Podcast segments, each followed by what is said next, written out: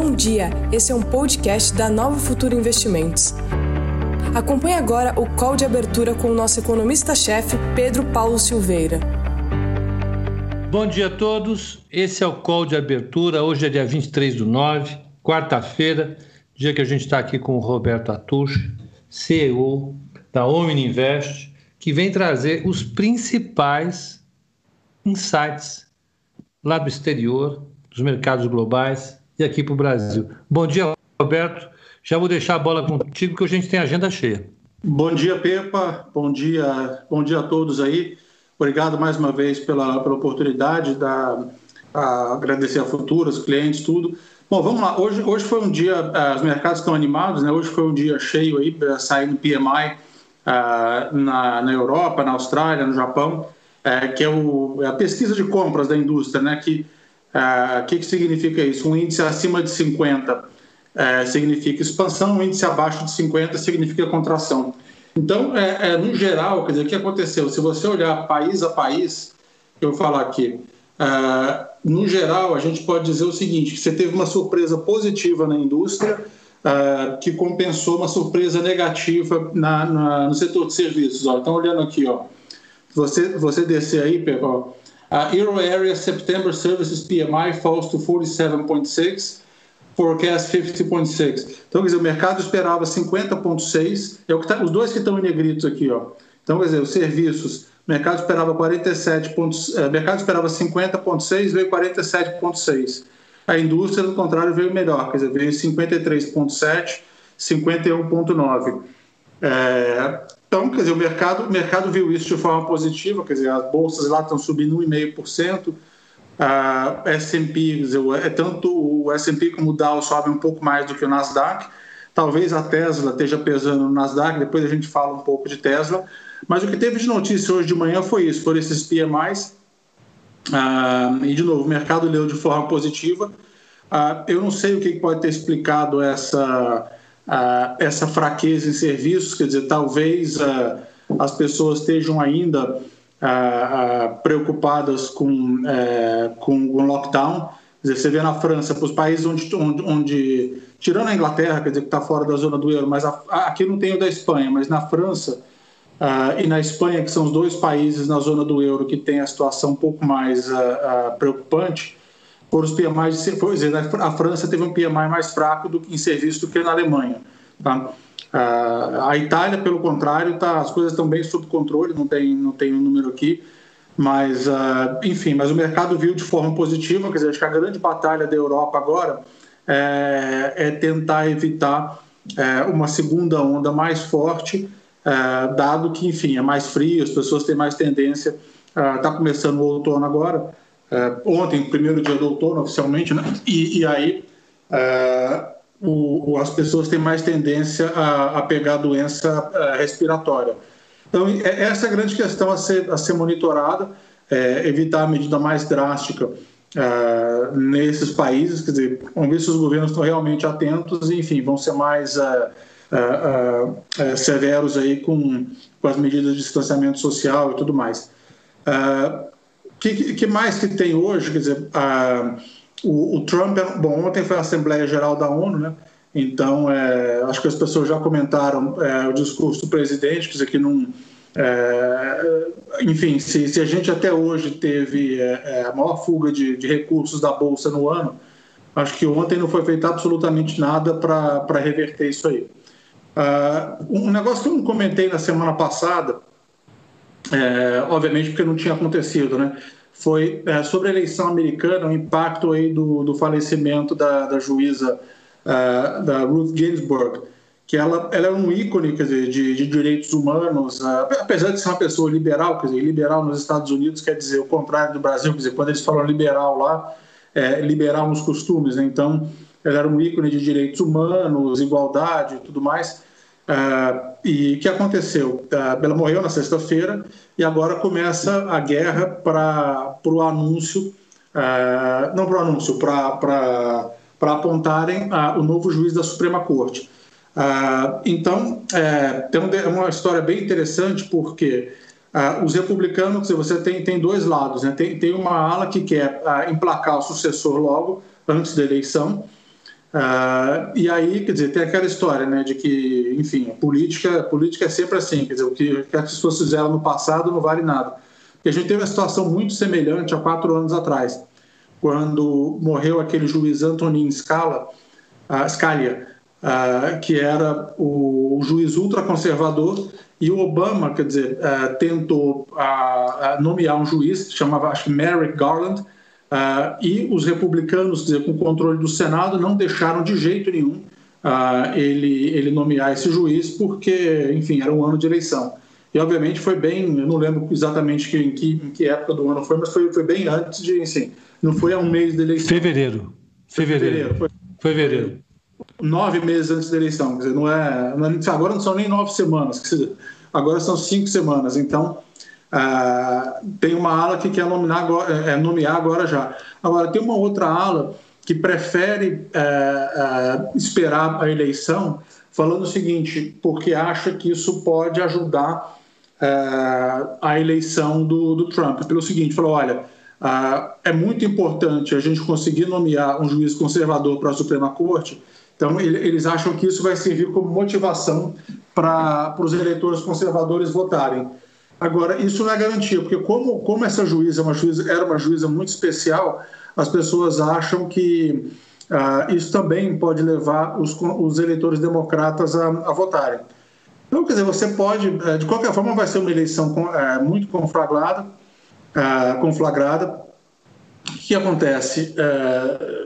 tem o um cenário, quer dizer, de, de a, a tentativa, a, a, mera tentativa de, de, dos republicanos nomearem um juiz antes das eleições vai polarizar e radicalizar ainda mais o ambiente. Caso eles não consigam, quer dizer, a gente pode ir para a eleição um cenário de 4 a 4. Então, é, isso é importante, quer dizer, hoje a corte está teoricamente empatada em quatro juízes conservadores é, e quatro é, liberais. É, agora, para a eleição chegar na Suprema Corte, tem um longo caminho porque a, a legislação eleitoral é estadual. Então você uh, imagina que você tem assim uh, que, que, partam para o tapetão em quatro estados uh, ou três estados, enfim, isso tem que ser resolvido no, no âmbito estadual primeiro, para depois ir para a Suprema Corte. E, e no, no, ano 2000 a Flórida só foi para a Suprema Corte, o negócio da Flórida só foi para a Suprema Corte porque eles, porque o processo, quer dizer, ou a recontagem, ou enfim, alguma coisa quebra uma lei federal. Então, para eles conseguirem levar isso para a Suprema Corte, tem que acontecer alguma coisa no Estado que, que infringe uma lei federal, aí tudo bem, vai para vai a Suprema Corte. Uh, então, quer dizer, o cenário é esse. E, como eu tinha dito já, uh, um, o que, que, pode ser feito? Outubro sempre tem, a, tem as surpresinhas, né? Obviamente, o Trump vai tentar buscar alguma sujeira sobre o Biden principalmente aquela história do filho dele na Ucrânia, quer dizer, enfim, uh, que o filho dele fazia, enfim, fazia negócios suspeitos na Ucrânia, aquela história toda, quer dizer, que ele mandou o Giuliani, Rudolph Giuliani para lá só para tentar, enfim, achar alguma coisa nesse sentido. Então, é, uh, pode acontecer alguma coisa nesse sentido. Agora, um, um especialista geopolítico nosso, Uh, uh, ele falou uh, há duas semanas atrás: olha, eu acho que tem uma chance de mais de 50% do Trump bombardear o Irã antes das eleições. E então eu, eu, falei com ele ontem, já troquei mensagem com ele ontem. Eu falei: olha, e será que.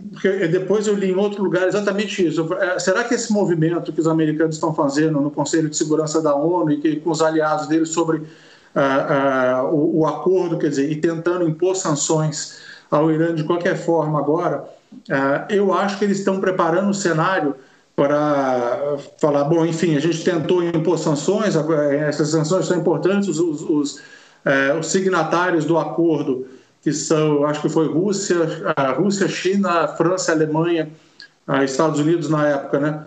É, é, não concordam com as sanções, então a gente não tem outra opção a, a não ser bombardear o Irã. É, também, é, que chegou a sair alguns veículos lá fora sobre, é, em, em, teoria, um complô dos iranianos para assassinar o embaixador americano na África do Sul, mas, enfim, tem, tem essa possibilidade dele ele não conseguindo reverter esse cenário você, enfim, ele pode tentar, enfim, buscar alguma surpresa. Tem os debates agora, né? Primeiro debate é terça-feira que vem, dia 29. Depois tem, é, quais são as datas aqui? É, dia, é, depois no dia 15 e no dia 22 de outubro. Como é que estão as pesquisas hoje? Você tem, na média, então, então a, a, a, a média, Biden 49,7, Trump 43,1, é rcp.com, aquele Real Clear Politics.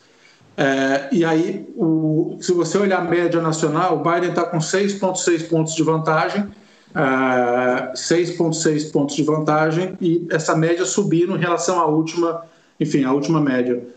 É, acho que você acha que foi o RCP errado. Real Clear Politics. Uh, agora, se você olhar o top battlegrounds, que são os quatro estados, o Biden está com 3,7 de vantagem, e aí essa, dizer, teve um uptake para baixo. Agora, vamos olhar estado para estado. Né? Uh, então, uh, os battlegrounds. Então, uh, Geórgia, o Trump com 1% na frente, Ohio, não, esses aqui não são os top battlegrounds, peraí. Então, é os top battlegrounds, Flórida, o Biden com 1% de vantagem, a Pensilvânia, o Biden com 3,9%, Michigan, Biden com 6,1%, Wisconsin, Biden 6,4%, Carolina do Norte, o Biden com 0,6%, uh, e o Arizona, o Biden com 4,1%. Então, quer dizer, ele, ele precisa, uh, o Biden precisa ganhar quatro desses três estados, desses, desses seis estados. Então, se você imaginar que a vantagem está tranquila, quer dizer, no Arizona, Wisconsin, uh, Michigan e Pensilvânia, ele poderia, em tese, perder a Flórida e, quer ver, a, a Carolina do Norte. Carolina do Norte, é, ele perdeu da última vez, obviamente perdeu. O, o, os democratas perderam a Carolina do Norte e perderam a, a Flórida. Então, é, enfim, são esses seis estados aqui uh, que todo mundo tem que olhar. Agora, de qualquer forma, eu acho que uh, o, único, o, único, cenário onde, onde a gente não teria, uh, enfim, tensão social e, e, até violência, uma conflagração total, seria um cenário assim, onde, onde o Trump teria uma vitória, assim, um landslide, uma vitória cachapante, que os democratas não pudessem, uh, não pudessem questionar de forma alguma. E eu acho que isso não vai acontecer. Então, é Ainda mais se a gente estiver nesses estados aqui, porque imagina o seguinte, imagina que o, que o Trump consiga virar em dois desses estados, lá, por exemplo, Wisconsin, Michigan, ou sei lá, no Arizona e na, e na Pensilvânia. Ainda assim, quer dizer, se ele ganhar, se ele conseguir virar, ainda assim ele perderia para uma, ele, ele ganharia por uma margem muito pequena. Uh, então, é, eu acho que hoje, quer dizer, a probabilidade principal é que você tenha ah, questionamento, quer dizer, pedido de recontagem, pelo menos dois desses seis estados aí, quer dizer, uh, para não falar dois ou quatro. Uh, e se você olhar, quer dizer, o número de armas, a venda de armas disparou nos Estados Unidos nos últimos, uh, nos últimos meses. Então, é, até o próprio Facebook está preocupado. Quer dizer, e, e ontem, é, o, um advisor internacional deles, é o Nick Clegg, que ele foi vice-primeiro, é, um, é, um, é o terceiro partido da Inglaterra, né? Acho que eles praticamente desapareceram, mas chegou a part... é, são é o Lib Dem, são os Liberal Democrats, que eles chegaram a participar do governo do, do David, um, acho que o primeiro governo do David Cameron lá atrás, eles participaram do governo.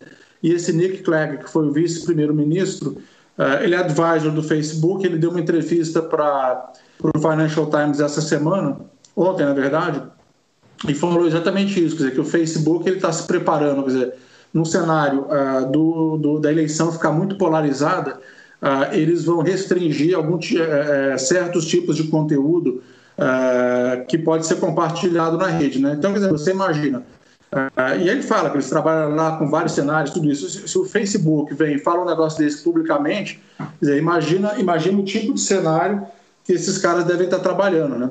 Então, tudo isso é para é ficar de olho. Então, é, eu acho que, enfim, quando, quando é, você olha a economia, no final do dia, quer dizer, é, e, e, grande parte do, do. E você olha a história, não tem grande diferença uh, entre, uh, para o mercado, para a economia, o governo democrata ou republicano.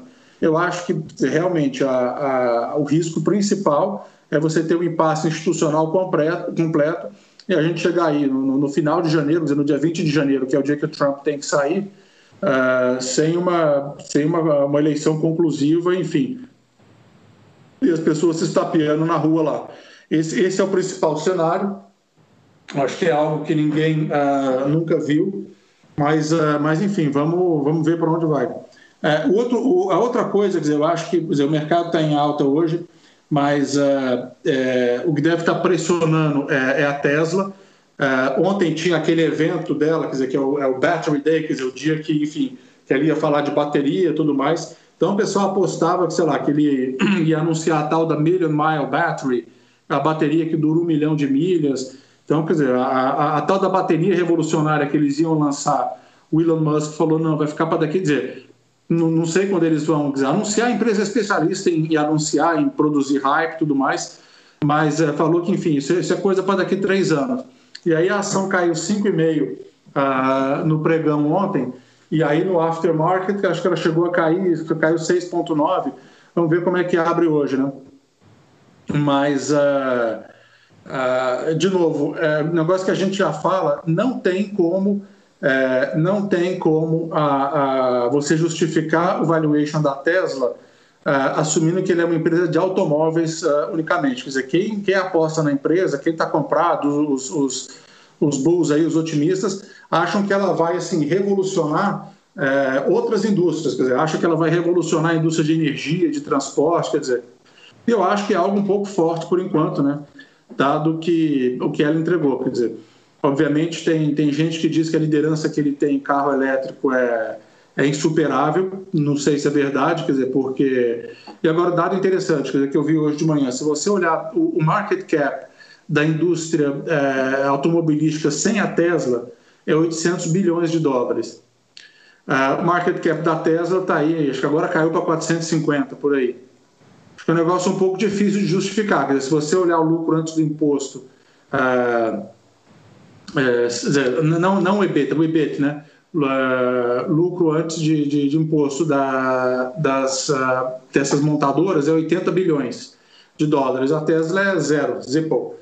É, por quê? Porque esse lucro que ela produziu ano passado, uh, nesses, nesses últimos quatro trimestres, né, foi é, só aquele, aquele crédito regulatório lá na, enfim, aquela operação de 2 bilhões de dólares que ela fez com a, com a Chrysler. E, enfim, para a venda desses créditos regulatórios para emissão, porque o carro dela, em tese, uh, emite nada. Uh, então é isso, quer dizer, uh, isso deve estar pesando um pouco, um pouco Nasdaq hoje.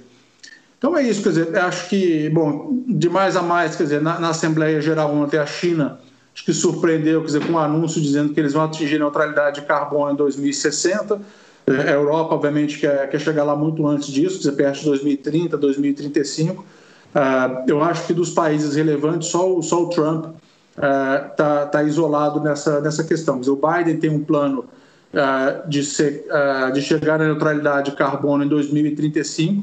Então, quer dizer, o que, que isso aí significaria em termos práticos? obviamente, quer dizer, o preço do petróleo continuaria sob pressão, Uh, e o Brasil também, quer dizer, cada vez mais sob pressão na, na questão ambiental. Eu acho que o que, o que a gente tinha para isso é hoje, né? E, e, eu não custo de lembrar é, um relatório que o, que o Sérgio Goldstein fez na Omni Invest, quer dizer, uh, a gente pode mandar para vocês uh, e é, ele está livre lá, só, só entrar no site, se cadastrar omniinvest.com.br que ele, uh, esse relatório está sendo muito falado, quer dizer, se você for, vai, vai editorial, quer ver, ah, aqui, editorial. Não, editorial é livre. Não, só para mostrar onde é cadastrar, tá? Cadastro ah, tá, é aqui. Para vocês entrarem, é super tranquilo, tá? Em editorial. Aí você desce um pouco. Tá aqui, ó. Risco para o financiamento da dívida pública. É, esse relatório, assim, é, os, ele, ele, já falou com a imprensa umas 15 vezes sobre esse relatório, já foi citado alguma vez no, no, no broadcast, no valor. Então, tem, tem muita gente falando. E o que, que ele fala basicamente? Quer dizer, é, é da a, a, dívida pública. Você tem cada vez menos investidores estrangeiros e a concentração dela está cada vez mais no, no curto prazo. Então, é, é, eu acho que hoje também tem uma coluna no valor Está é, todo mundo falando, eu acho que a, margem de manobra uh, na área fiscal está cada vez menor, né? Então, aquela discussão que aquilo que a gente falou aqui há umas quatro, três uh, semanas atrás sobre, enfim, o que, que vai acontecer nessa questão do, do, do, teto de gastos, quer dizer, enfim, quer dizer, eu acho que não tem, não tem muita escolha, quer dizer, o governo ou ele vai uh, ter que comunicar uma redução de gastos ou um aumento de impostos, uh, porque o Brasil tem muito pouca margem de manobra no, no lado fiscal, né? E aí você vê o, o, real se descolando um pouco das moedas emergentes semana passada, quer dizer, ele se deslocou principalmente do rand, que é a moeda da África do Sul. A Turquia, a lira turca acho que não vale tanto comparar dessa vez, porque, enfim, é um país que está em crise de balanço de pagamentos, quer dizer, não tem não tem reserva, e o Brasil, quer dizer, graças a Deus, ainda tem aí esses 360 bilhões de reserva, mas é, essa situação fiscal ela está impactando é, os prêmios aí, se não me engano, acho que o, é, o prêmio entre o curto e o longo está tá 6 pontos percentuais, né? Eu acho que aquele 27 que você gosta de olhar deve estar acima de 8%, não é isso, Pedro? É, o 27, na realidade, está 7,30. Mas se você pegar a ponta longa da curva, essa aqui é a curva de juros, de todos os juros praticados no mercado. O último deles é o 2034, que é onde, fica travada, onde ficam travadas as NTNs mais longas do Tesouro. Então, a, a, a ponta mais longa da curva está 8,47. É, é, 2030, que é o título de 10 anos, está em 8%. Então, você tem, de fato, uma inclinação da curva muito importante. Hoje, em particular, Roberto, eu vou, eu vou fazer no call de fechamento uma discussão especial sobre. É, perguntaram isso e eu vou é, tentar discutir um pouco sobre o que é, é, dominância fiscal. Ah, isso é importante, tem gente falando é. isso aí. Né? Isso é, né?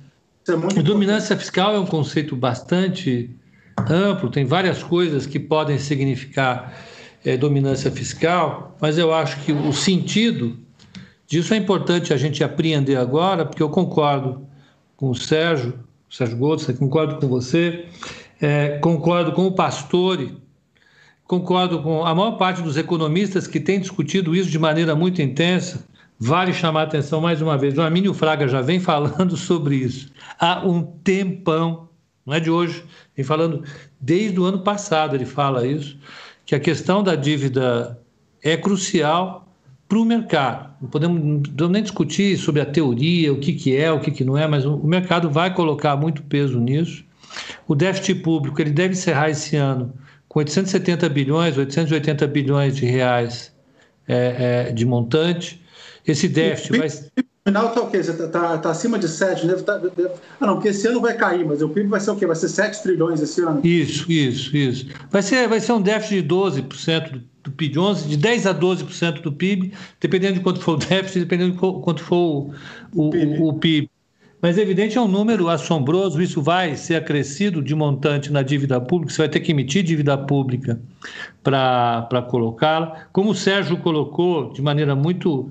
Eu, mais uma vez, eu acho que vale a pena ler esse artigo do Sérgio, ele está muito didático, eu acho que está facílimo de entender, ele tem realmente uma capacidade muito grande de, de, de, de esclarecer as coisas para quem não é, é especialista. Não, ele teve lá dentro, quer dizer, porque ele, ele era chefe de departamento do Banco Isso. Central. Né? Foi chefe do DEMAB, depois ele foi diretor de política, é, é, é, ele sabe tudo. O, o, mas voltando ao tema, o que ele coloca, o que o mercado já vem olhando de maneira importante, é que com os gringos saindo do Brasil, porque a percepção de risco do Brasil aumentou. Eles, eles saindo do Brasil, as taxas de juros mais longas sobem, o mercado vai para a dívida mais curta, isso vai pressionando, claro, a inclinação da curva para cima. E isso vai pressionando qualquer valuation de ativo brasileiro. Porque quando a taxa de juro mais longa sobe, o que isso significa é que a percepção de, em relação ao risco Brasil está subindo. Esse é o sinal que o mercado lê lá fora e lê aqui dentro, que a percepção em relação ao risco Brasil está subindo. É, é, é, um processo é, é, é uma dinâmica de feedback, de feedback negativo. Isso é muito ruim. Né? Isso, o risco piora, faz a taxa de juros subir, a taxa de juros sobe, aumenta a percepção de risco. Você vai tendo uma espiral deflacionária nos preços dos títulos públicos, uma dinâmica muito ruim que precisa ser contida desde já. E a forma é, de conter isso. A morte, né? o death spiral. Exatamente. E a forma de conter isso, inevitavelmente, é um plano fiscal de médio prazo, no mínimo. Né? É alguma coisa no curto prazo e uma coisa sinalizando no longo prazo. E, e, a gente já tem falado isso bastante aqui, tem sido insistente, parece ser, ser chatice, parece ser a, a, campanha de desinformação que o presidente reclamou ontem, parece falta de patriotismo, mas o fato é que o mercado precisa de sinais muito claros do ponto de vista fiscal. A pauta de reformas que o, que o mercado cobra ela é crucial, ela é fundamental. Nós estamos em setembro e parece que o governo está esperando entrar o ano que vem para retomar essa discussão. Né? Isso vai deixando o mercado cansado, vai deixando o mercado sem, sem notícia e a taxa de juros vai subindo. Desculpa, só para terminar aqui essa, essa ilustração do que você está falando, eu vou colocar a taxa de juros para 2027 aqui de novo. O, essa aqui eu acho que é a que a gente fala, que tem mais negócios. Ela está em 7,32 Hoje está sendo negociada a 7,32. Ó, vou colocar o semanal que dá um. Ó, ela vinha caindo. Isso aqui é julho. Agora, aqui, ó, julho aqui. E ela saiu de 6,05 em julho para os atuais 7,32. É forte, né? É uma bela uhum. alta. Lembrando para todo mundo que essa taxa é uma referência na hora que você vai calcular os descontos nos modelos de valuation. De uma maneira ou de outra, é, afeta é, a valuation. Porque ah, a gente já fez um relatório para isso, dizer, lembrando que essa história de você usar. ah, ah não, falar que Selic é custo de oportunidade para entrar na bolsa, dizer, cuidado com quem te fala isso. Quer dizer, você tem que olhar. Ah, quando você faz um valuation de uma empresa, um DCF, você tem que olhar a taxa de juros longa não é, é, não a taxa de juros curta e ela, e ela, exemplo, ela ficou mais alta recentemente. Então, tudo mais constante, a, as, as ações têm que valer menos hoje. Bom, as minhas observações eu acabei, você, você toca aí para que a minha parte era só não, ilustrar queria, o que você falou. Você pode dar um spoiler aqui, é, falar qual é a definição mais comum, quer dizer, de, de dominância fiscal? Olha, o, o o problema da dominância fiscal, eu, eu, eu, gosto de uma abordagem que o Olivier Blanchard usou né, uhum. é, no início dos anos 2000 para o caso brasileiro. Tem um paper, inclusive, dele, em que ele utiliza é, os fluxos internacionais de conta da, do balanço de pagamentos, tanto os financeiros como os comerciais, e o dólar para países dependentes, de países emergentes, pequenas economias abertas como o Brasil, o dólar tem um papel crucial né? É, é, é, ainda que tenha sido reduzido nos últimos anos. Mas o dólar tem um papel importante. Naquela época a gente tinha reservas internacionais muito menores. Uhum. Mas o que o Olivier Blanchard falava que quando existe, existe um determinado nível de dívida pública de um país emergente, e se essa dívida pública for indexada de maneira muito importante a taxa de juro básica, que no nosso caso é a taxa de juros Selic, quando você eleva a taxa de juros a taxa de juro básica, para estabilizar a moeda, como boa parte da dívida era indexada à taxa de juro Selic, isso aumenta a taxa de juro que financia a dívida pública, isso aumenta a dívida pública, isso aumenta a percepção de risco, isso acaba produzindo uma desvalorização da taxa de câmbio. Então, nesse modelo do, do, do Blanchard, dada a dependência de fluxos externos, dado o tamanho da dívida pública e dada, dado o perfil de financiamento da, da, da dívida, diga-se de passagem, nessa época o Sérgio era o chefe da mesa do Banco Central. Exatamente nessa época.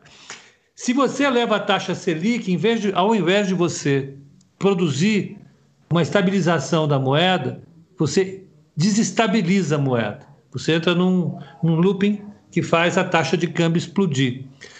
É, então, se você transforma essa taxa de câmbio na, na época do, do, do, do, Armínio Fraga, que foi quando a gente entrou em, em, em dominância fiscal para uma taxa de câmbio que está estabilizada agora e substitui pela taxa de juro, você entra aí nos modelos mais nacionais de discussão de dominância fiscal. E tem um paper do Samuel Pessoa, tem gente do IPEC que escreveu sobre isso. Cada vez que você aumenta a taxa de juro, você torna a dívida mais insustentável, você aumenta o déficit público. Esse é um, é um processo que, que, que, a partir de um determinado nível, que é indeterminado, né, eu acho que tem muito mais a ver com a, com a, com a, com a situação do, do, estado de confiança do mercado, você produz um, um, um, ao invés de estabilizar a economia, você torna a economia muito mais instável.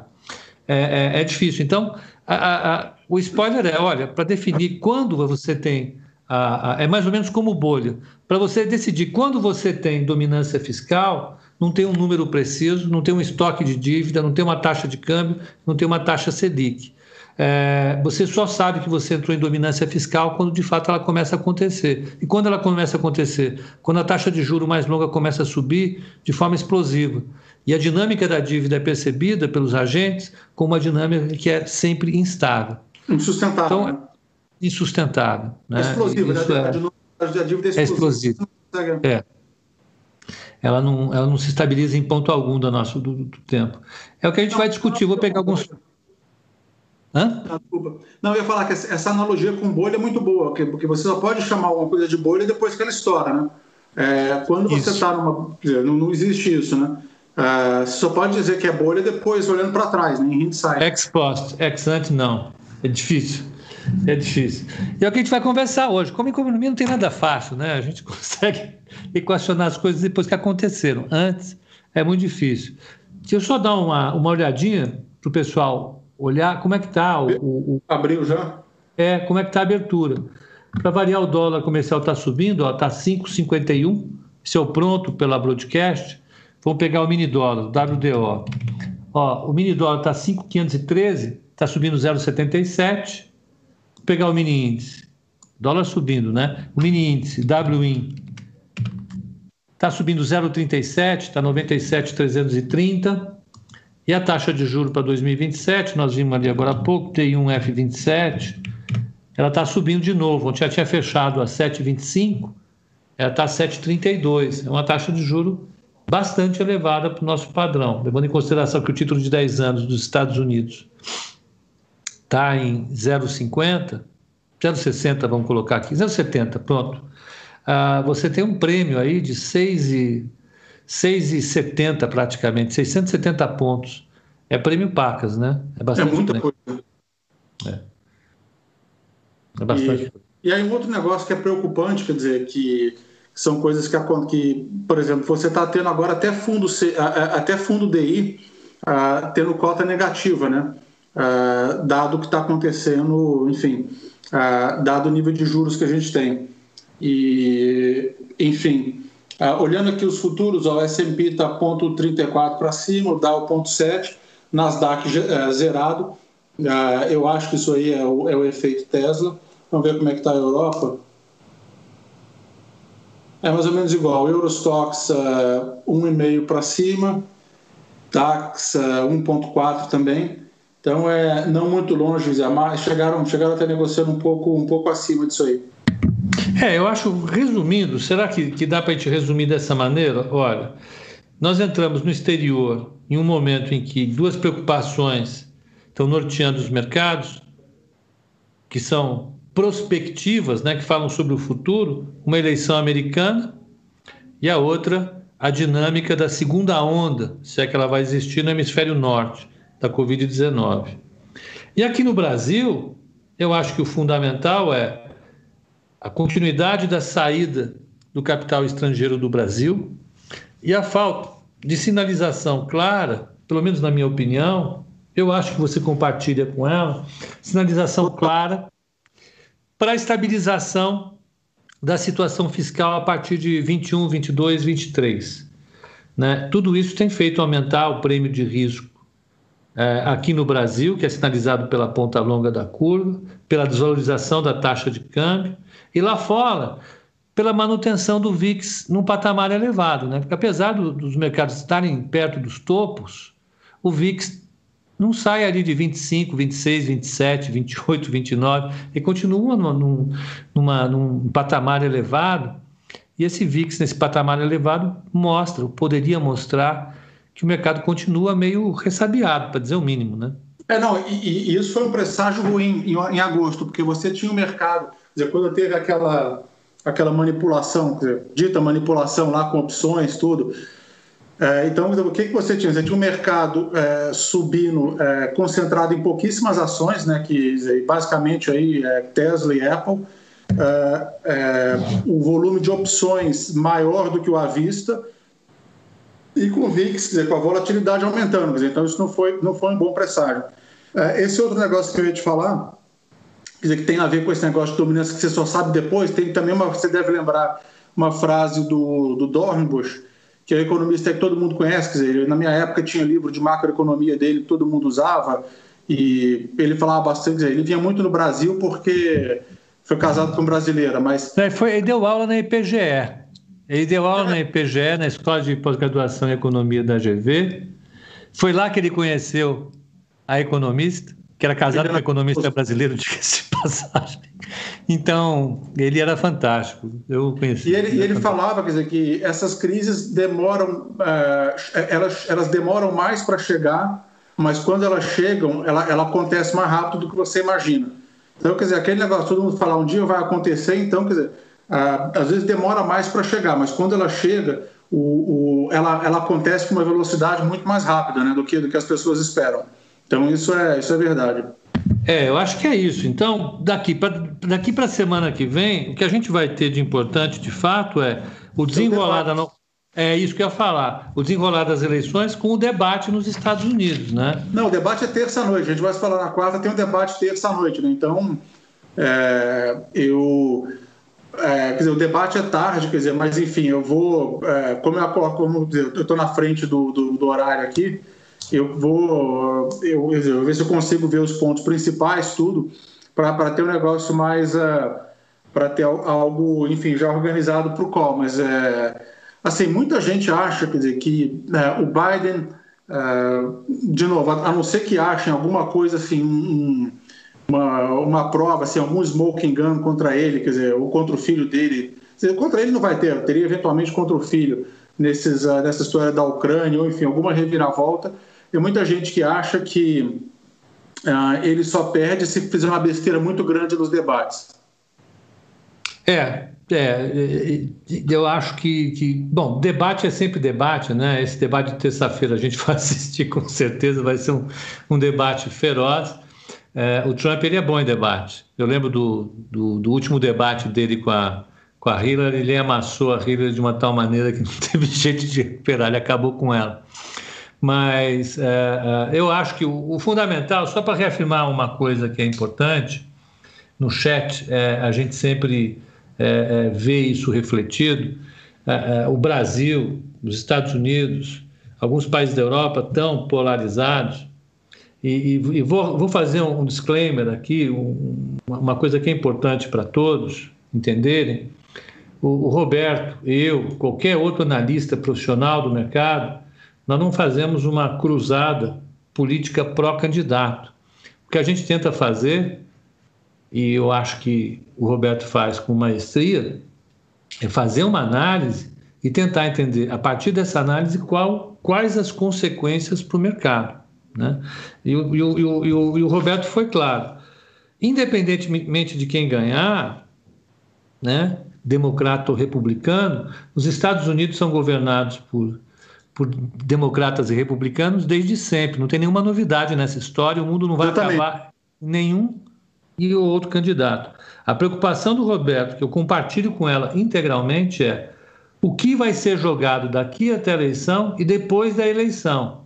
De que maneira os resultados podem afetar a estabilidade institucional dos Estados Unidos e isso abalar os mercados. É isso que ele está preocupado, é isso que eu estou preocupado e é isso que todos é, é, que estão acompanhando a situação política nos Estados Unidos estão preocupados, né, Roberto? Era não, não, não, é isso, quer dizer, é, é, de novo, aqui a gente, é, ninguém tem candidato, eu não, é, muito menos nos Estados Unidos, Agora, é, o, o, a, a, nossa preocupação aqui é entender como que a eleição, com base no, do, dos dados que a gente tem, com base no que os analistas, uh, do, no que os dois candidatos lá falaram, como que a eleição pode afetar uh, os mercados. Então, de novo, eu acho que se você olhar, os Estados Unidos foram governados, uh, e na média o mercado performou melhor com, com presidentes democratas do que com republicanos.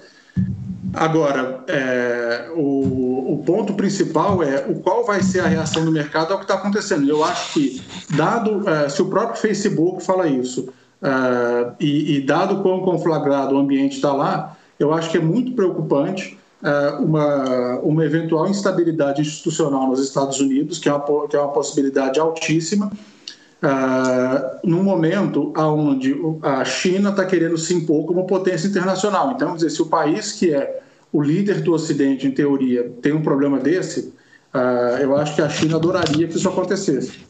Mas, enfim, é, é nossa opinião só, quer dizer, não, não defendo nenhum candidato nem outro. É, não, é só para ilustrar duas coisas. O Gabriel Oliveira falou aqui: ninguém vai ganhar ou perder, vai todo mundo perder. É uma frase conhecida. É participação. né? É, é, é interessante. É, então, então é isso, né, Roberto? Eu acho que a gente pegou a, a, a, o, o, os aspectos mais importantes e vamos aguardar então o debate na terça-feira, né? Quarta-feira que vem, você está tá convocado a, a, a, trazer destrinchado esse debate. Se bem que vai ser super tarde para você aí, né?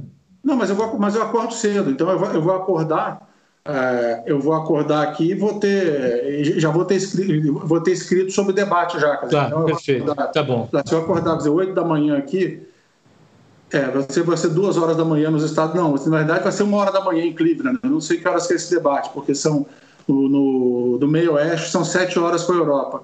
É, então, sei lá, 8, 9 horas da manhã vai ter alguma análise. Esse debate não vai terminar às três horas da manhã de lá de jeito nenhum.